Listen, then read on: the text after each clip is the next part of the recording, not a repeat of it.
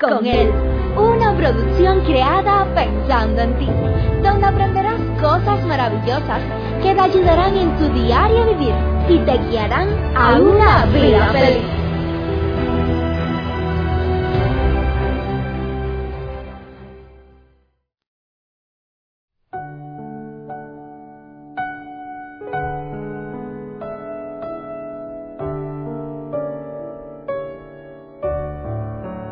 ¿En cuántas ocasiones nos hemos encontrado con personas que, usando su posición catedrática, laboral, su posición económica, política, social, lejos de sentirnos bien a su lado, sentimos que estamos siendo atropellados, sentimos que nos están hundiendo, están queriendo aplastarnos. ¿Por qué será que en muchas ocasiones las personas, aquellos que han logrado superarse de cierta manera, no todos, pero una gran mayoría, usan lo que tienen para irse por encima de las demás personas? ¿Será eso vivir sabiamente? ¿Será eso una buena manera para cultivar relaciones sabias sanas y saludables, me llama la atención cómo muchas personas, personas con mucho dinero, personas que han prosperado en alguna parte, sobre todo la parte económica de su vida, muchos de ellos, su vida personal es un desastre. ¿Por qué será que somos buenos para progresar, para prosperar en algunas cosas, mientras que en otra no.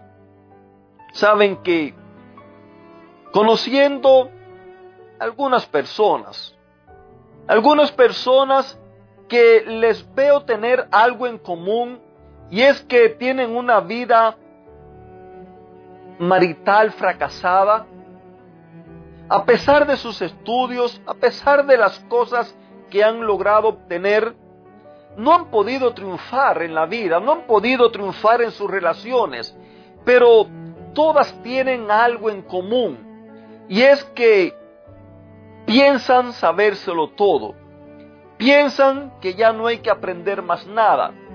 En alguna ocasión me encontré con una persona quien exigía, exigía respuesta de su esposa, ya que era su mujer, pero prácticamente ese caballero no hacía nada por conquistar a la señora. Y tristemente escenas como esta vemos mucho en la vida. ¿Qué nos enseña la Biblia acerca de vivir sabiamente? Allí en Santiago capítulo 3, verso 13, dice que si alguno de ustedes es sabio y entendido, demuéstrelo haciendo el bien y portándose con humildad. Queridos amigos, es bueno estudiar, es bueno conocer, es bueno tener títulos, es bueno eh, progresar económicamente, ser bueno haciendo negocios, todas esa serie de cosas son buenas. Pero la Biblia nos está enseñando que ser sabio no es alcanzar grandes títulos, no es saber cómo hacer negocios. Ser sabio es demostrarlo haciendo el bien a los demás. Es portándose humildemente. No es enorgulleciéndose por lo que ha alcanzado. No es sintiendo que yo valgo más que los demás por la posición que tengo ni por el dinero que tengo. Nada de esas cosas. El ser sabio es usar la sabiduría que tenemos para el bienestar de los demás y en una forma especial. ¿Qué crees si lo traemos al matrimonio? ¿Cuántas veces damos por sentado el hecho que nos casamos y punto, ya como que con eso se resolvió todo? Nos descuidamos, nos despreocupamos, desatendemos el matrimonio, desatendemos la relación. Cuando venimos a ver estamos hundidos, la relación está en quiebra. ¿Cuántas veces por descuido nuestras relaciones se han ido a la bancarrota? ¿Cuántas personas existen que han tenido varias relaciones y todavía ni siquiera saben sostener una relación estable y fija? Necesitamos crecer cada día. Necesitamos crecer como lo hacía Jesús, que crecía en gracia para con Dios y con los hombres. En otras palabras, necesitamos ocuparnos de crecer en todo cuanto podamos. Si usted es una persona casada o si no lo es, busque cada día aprender algo nuevo que traer a su relación. Algo nuevo que llene su relación de vida.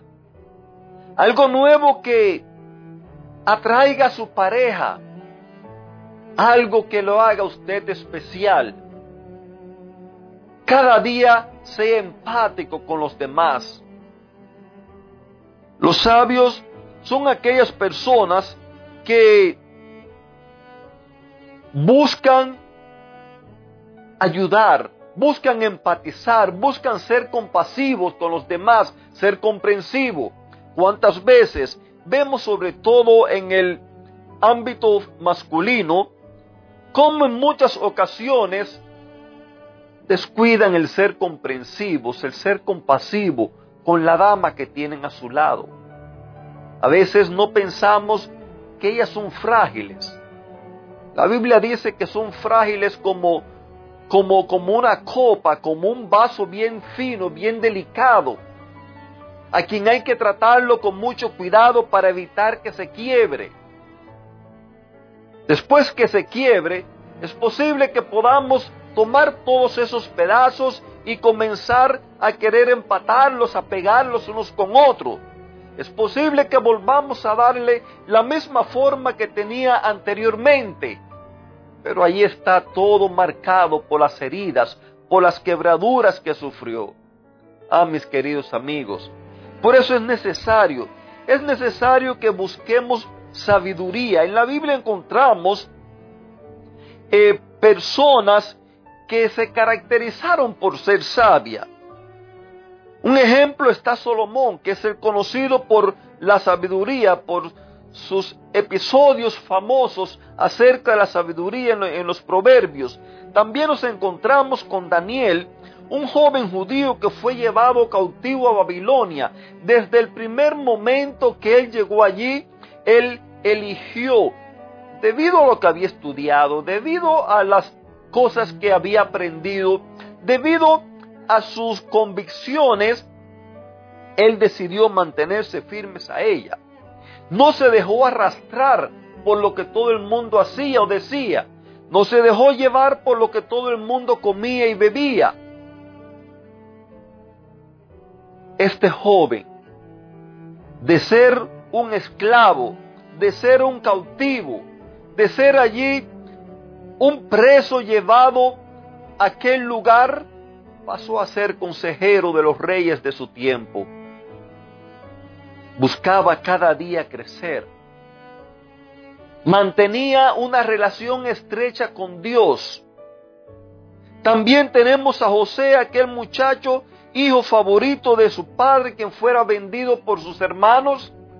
Este muchacho, a pesar de ser vendido como esclavo, a pesar de ser puesto en la cárcel injustamente, a pesar de haber sido puesto en el olvido, este hombre llegó a ser el segundo después del rey, llegó a gobernar a toda una nación.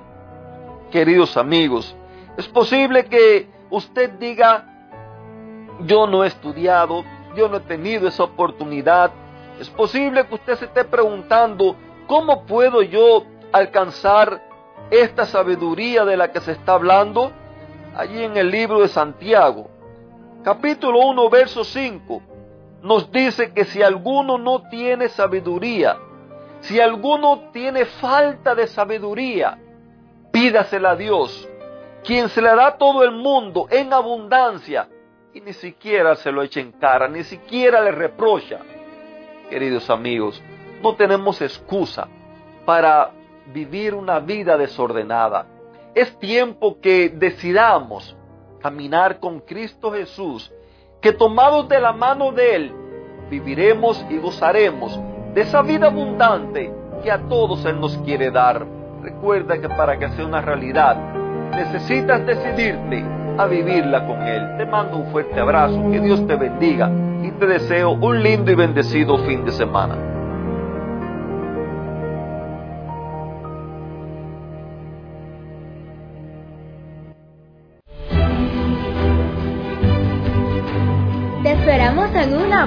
Recuerda que nos puedes encontrar en nuestras plataformas digitales iBox, Anchor y Facebook bajo el título Vívela con Él.